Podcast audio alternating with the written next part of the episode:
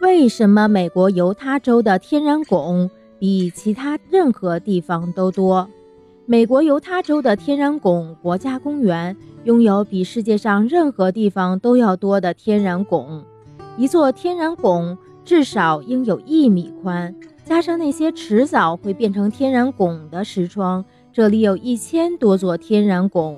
此外，这里还有游穴状结构，以及以前曾经属于天然拱的碎石堆。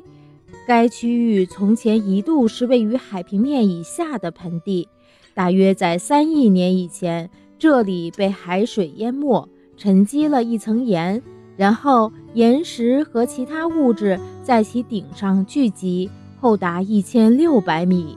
这个重量使多处的岩堆和岩石崩裂倒塌。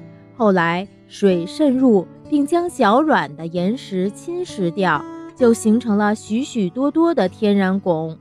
北窗是一对称为眼镜的石拱中的一个，像块镜框，围绕着角塔石拱。